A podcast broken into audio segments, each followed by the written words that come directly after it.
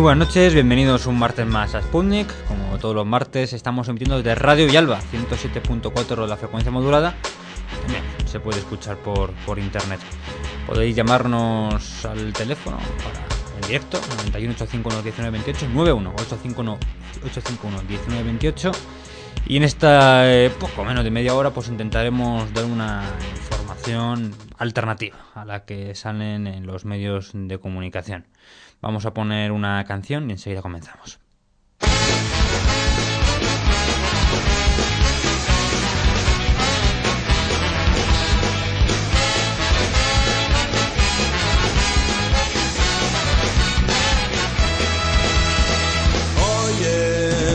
Tú que dices que mi patria no es tan linda.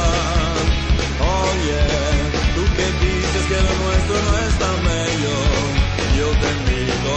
por el mundo otro cielo tan azul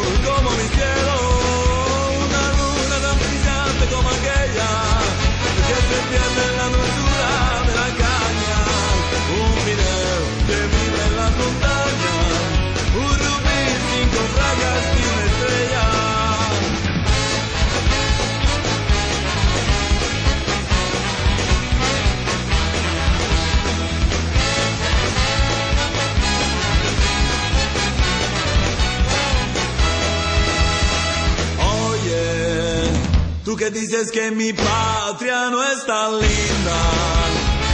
Oye, tú que dices que lo nuestro no es tan bello. Yo te invito a que busques por el mundo otro cielo tan azul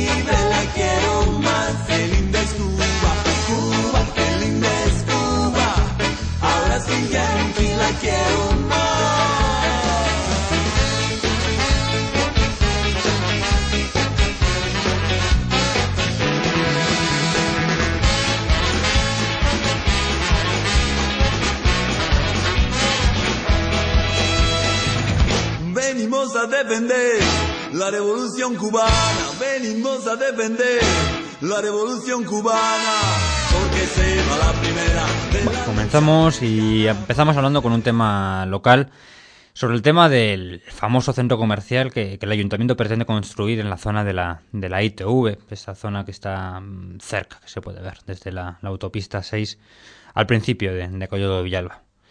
Eh, como recordaréis, el ayuntamiento de, de Collado Villalba eh, tiene las, las intenciones de, de construir este, este centro comercial, sería el cuarto, cuarto centro comercial en de Villalba, en un terreno más polémico, porque es un terreno donde se quiere, donde gente como Izquierda Unida, Ecologistas en Acción, los Coordinados Salvemos la Sierra quieren, quieren que se construya allí el, el hospital de, de, de eh, Collado de Villalba. El pasado 30 de junio pues se abrió ese procedimiento, eh, por lo cual eh, se cedía ese suelo público a una empresa privada para, pues, para construir ese, centro comercial. Y la noticia saltaba hace unas semanas cuando sacaban una información bastante extraña sobre quién estaba detrás de la única empresa que se había presentado a este, a este concurso, a este plazo abierto. Era una empresa que tenía había hecho una, había realizado anteriormente una encuesta sobre el centro, sobre las intenciones del comercio en Collado Villalba, donde se daba apoyo a la construcción del centro comercial y sorprendía además pues las eh, primero el capital que tenían que era solamente de 3.000 euros y además que las denominaciones que tenía esta empresa por distintos países de la Unión Europea eh, los dos partidos de la oposición, bueno, hay tres, pero parece que ADI ya prácticamente se ha rendido a los pies de- del Partido Popular. O sea que el Partido Popular e Izquierda Unida denunciaron esta, esta situación, sobre todo Izquierda Unida, lo denunció en una rueda de prensa con, con fuerza. La coordinadora Salvemos la Sierra también la semana pasada denunció la situación de chanchullo, de chanchullo ante esta situación. Y la noticia es que el pasado viernes en la en la mesa donde se, se debatían y se abrían los sobres, pues el, el equipo de gobierno proponía la oposición y así se, se aprobó que se dejara esto por ahora mm, cerrado, que por ahora no se aprobara este, este centro comercial, hasta disipar algún tipo de dudas, que el propio secretario, al parecer en un informe, hablaba que era bastante ilegal haber aprobado, aprobado esto.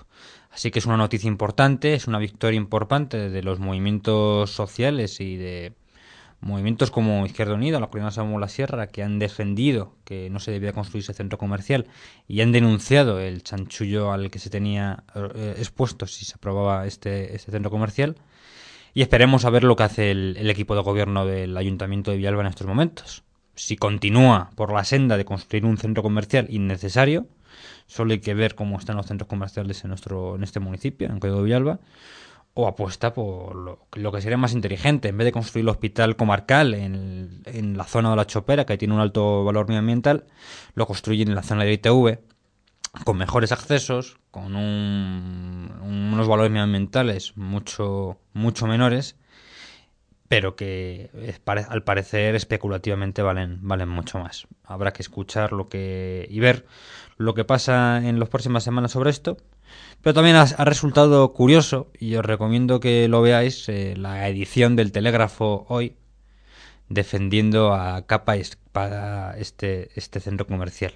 No sé si tendrá alguna relación este medio de comunicación con las intenciones del, del centro comercial. Bueno, y vamos a hablar del tema de que está siendo, el tema de la semana, también lo fue el tema de la, de la semana pasada, que es otra cosa que lo que está pasando en el, en el Sáhara la dramática situación que está ocurriendo en el Sáhara por un gobierno genocida, el gobierno de Marruecos, apoyado de manera cómplice por el gobierno español, un gobierno donde además se supone que hay que está el Partido Socialista, pero parece ser que el Partido Socialista se ha rendido completamente ante los pies de los genocidas, de la barbarie, de lo que está ocurriendo ahora mismo en el, en el Sáhara. Yo creo que eh, lo re os recomiendo que escuchéis la siguiente intervención. Es de Sara Mesa, una canaria que habló en una, en una mesa eh, hace unas pocas semanas en New York, en una mesa de la, de la ONU, donde explicaba la situación que se está viviendo en el Sáhara. Y situación que era previa a la que se vivió la, la semana pasada con el desalojo y el asesinato masivo de activistas saharauis en un campo de, del Sahara. Vamos a escucharlo y seguida comenzamos a hablar de esto. Señoras y señores, buenas tardes. Mi nombre es Sara y soy una de las 14 personas españolas que se manifestaron a finales de agosto en la capital del Sáhara Occidental. La verdad es que yo estoy harta, harta. Vivo en Canarias y estoy harta de que mi gente no conozca el estado de terror que se vive a 100 kilómetros de nuestras casas en el Sáhara Occidental harta de que la niña saharaui que acojo en mi casa los veranos, Badra Sidi, viva como otros 165.000 refugiados, sin comida, sin agua, sin esperanzas ni futuro, ni ninguna confianza en que los organismos internacionales terminen esta descolonización vergonzosa e ilegítima. Harta de que mi amigo Brahim Dahan lleve en prisión marroquí cerca de un año sin haberse celebrado juicio ni ser acusado formalmente de nada. De que los medios de comunicación no informen de esto y que solo lleguen a donde les dicta el dinero Estoy harta de que el presidente del gobierno de España considera más importantes las relaciones económicas y de vecindad que a los propios vecinos saharauis y sus muertes. Estoy harta de que Francia continuamente ejerza el voto en contra de la aplicación del referéndum en el Consejo de Seguridad y de que los demás países miembros reafirmen el veto de este país a la vigilancia de los derechos humanos en los territorios ocupados.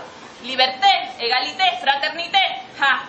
Harta de que la ONU no cumpla sus propias resoluciones, no obligue a la celebración del referéndum, no vigile la expoliación de las riquezas saharauis, no garantice de una vez la protección de los saharauis que no pueden pedir socorro o denunciar ante ninguna instancia, ante nadie, que viven acosados, perseguidos, desaparecidos, violados por el régimen marroquí.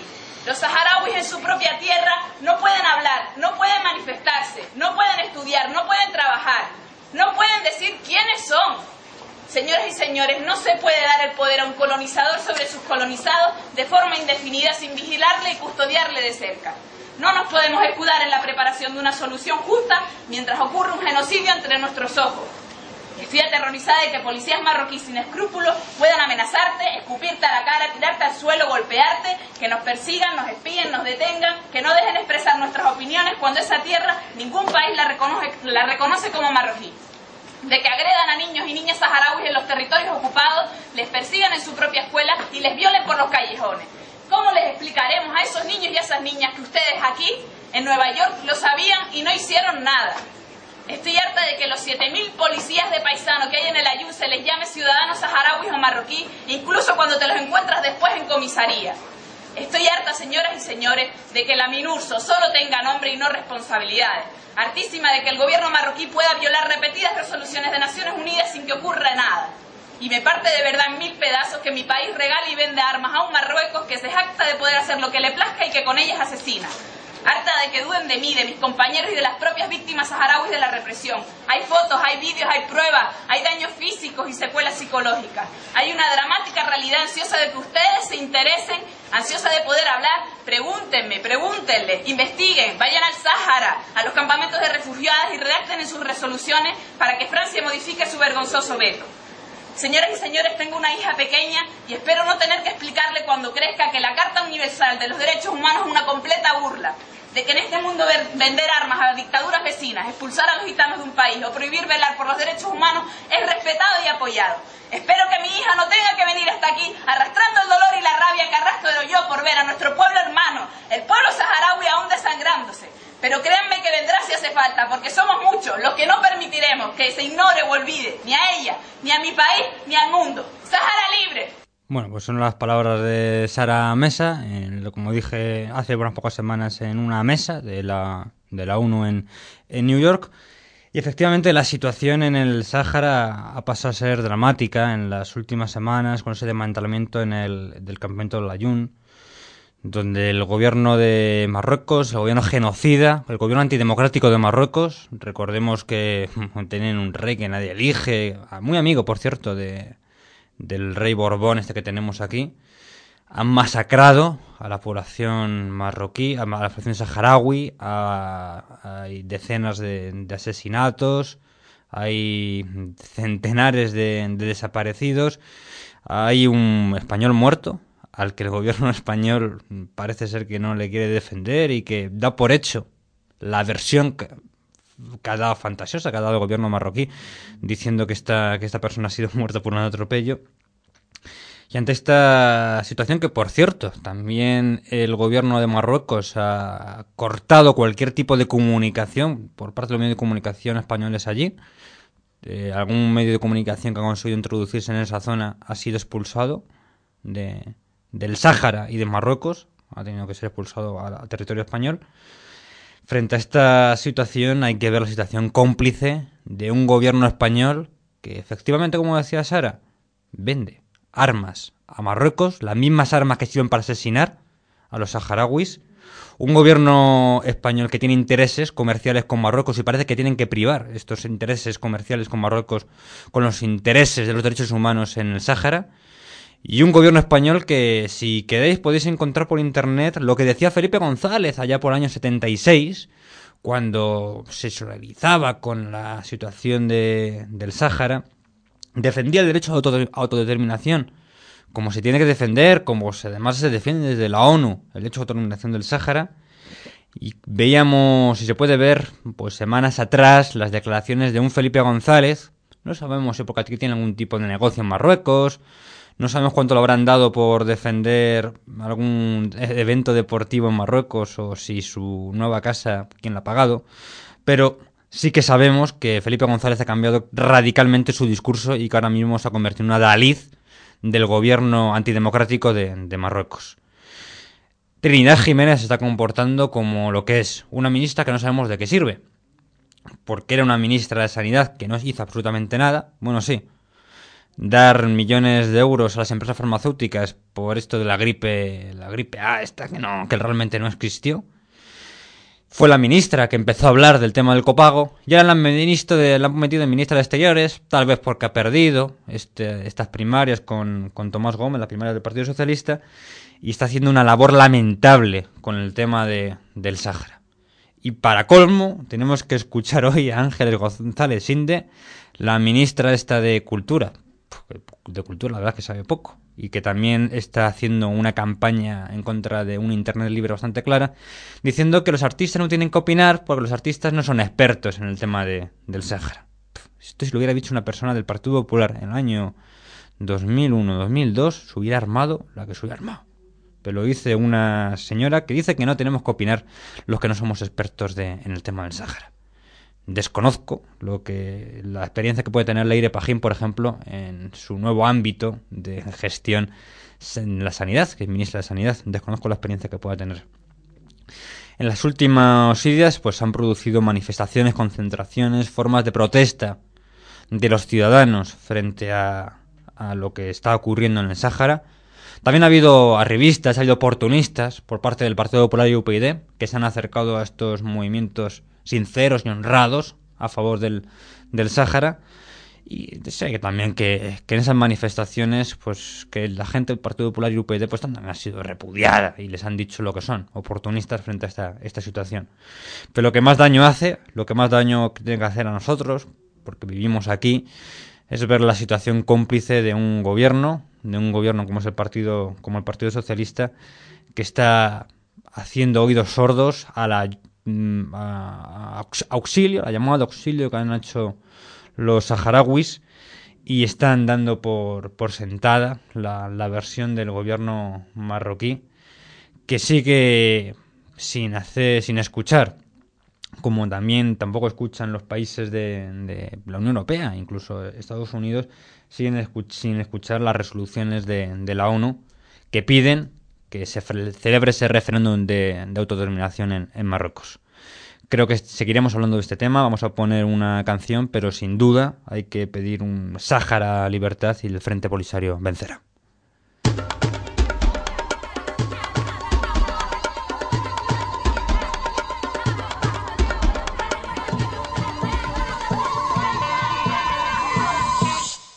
La amistad entre sorbos, amargo como la vida, suave como la muerte, dulce como el amor.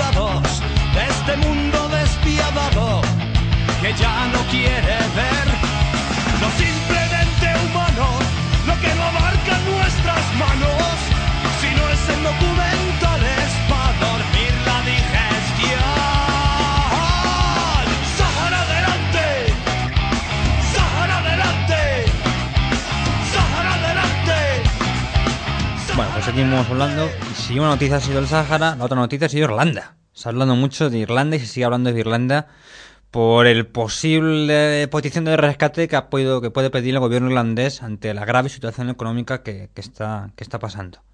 Además parece que también se relaciona a, a Portugal, a España y a, y a Italia. Lo que había que reflexionar sobre el ejemplo irlandés, porque hay que hace un par de años, un año, un año y medio, se daba el ejemplo irlandés como, como el ejemplo que tienen que tener los gobiernos para salir de la crisis. Un país de Irla como Irlanda que rebajó el 15% de salario a sus funcionarios, que recortó los gastos sociales y que esas medidas que pedía la Unión Europea, que pedía el Banco Central Europeo y que pedían los mercados, según pudimos leer, eran las medidas que le iban a salvar a Irlanda de, de la crisis. Iba a ser una potencia económica, iba a ser la primera potencia además en salir de la crisis.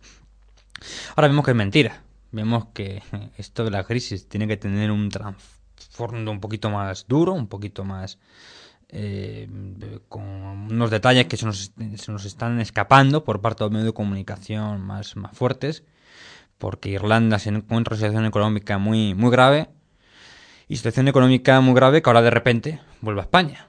Si hace dos años, dos años y medio nuestros gobernantes nos hablaban de brotes verdes, ya este año nos decían que íbamos a tener un crecimiento económico, que esto del paro, que poco a poco iba a ir desapareciendo y que íbamos a generar empleo cuando nos tuvimos que abrochar los cinturones de siempre, los trabajadores, una vez más los trabajadores, pues parece que estas soluciones no han servido a otros países como Irlanda. Mucho nos tememos que España pueda sufrir la crisis dentro de poco. Y dentro de poco eh, sufrir la crisis, porque aunque la crisis están sufriendo los trabajadores, parece que la verdadera crisis las que vamos a sufrir los trabajadores, con los derechos, la falta de derechos laborales, con los recortes que estamos, que estamos sufriendo, se puede juntar con una crisis que, que puede ser fuerte. Nos vamos a encontrar con la mayor crisis del sistema capitalista en la historia. Y creo que todavía hay algunos que no hemos conseguido mm, explicar a los ciudadanos lo que, lo que puede venir. Y estamos a 16 de, de noviembre, quedan cuatro días para el 20 de noviembre donde se celebra, donde los fascistas celebran eh, lo de Franco, nosotros celebramos que Franco, que Franco falleció. Eh, tenemos que enlazarlo con que el, el, 11 de noviembre de hace cuatro años un fascista asesinó a Carlos Palomino. Todavía sigue siendo un sigue siendo un ejemplo de lo que ocurrió durante esas, esas fechas, lo que ocurrió en Madrid y lo que ocurrió en el Estado español lo que ocurrió de esas muestras de solidaridad y de lucha ante, ante ese asesinato. Y el próximo 20 de noviembre pues volverán a convocarse pues manifestaciones y concentraciones pues para mostrar nuestro más sincero antifascismo en una situación además económica donde los medios de comunicación y determinados partidos políticos, algunos muy fuertes y podemos ver en, las elecciones catalanas quiénes son, marcan a la inmigración como culpable de la, de crisis. Aquí en la, en la Sierra, el Foro Social de la Sierra y el Foro por la Memoria de la Comunidad de Madrid ha convocado un par de actividades que tienen muy buena pinta. El próximo viernes 19 de noviembre a las 6 de la tarde hay una charla debate sobre el futuro del Valle de los Caídos en el Centro Social La Fábrica de Sueños, Collado Villalba, junto a la estación de, de, tren.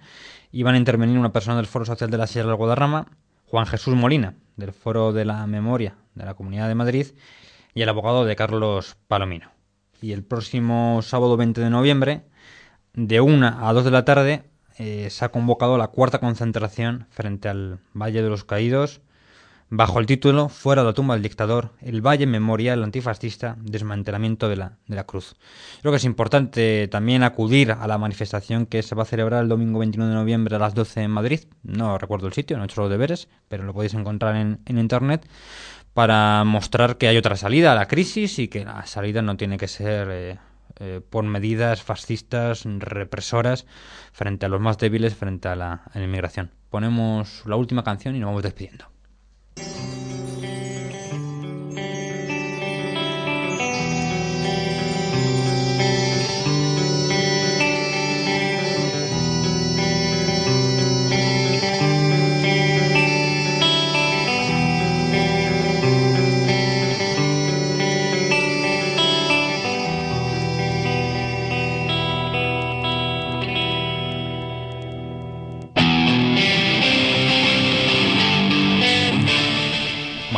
Escuchando Continuar de Diablo Cojuelo y continuaremos. Continuaremos la lucha también la próxima semana de 9 y media a 10 aquí en Radio Villalba desde satélite Sputnik. Buenas noches, hasta el próximo martes.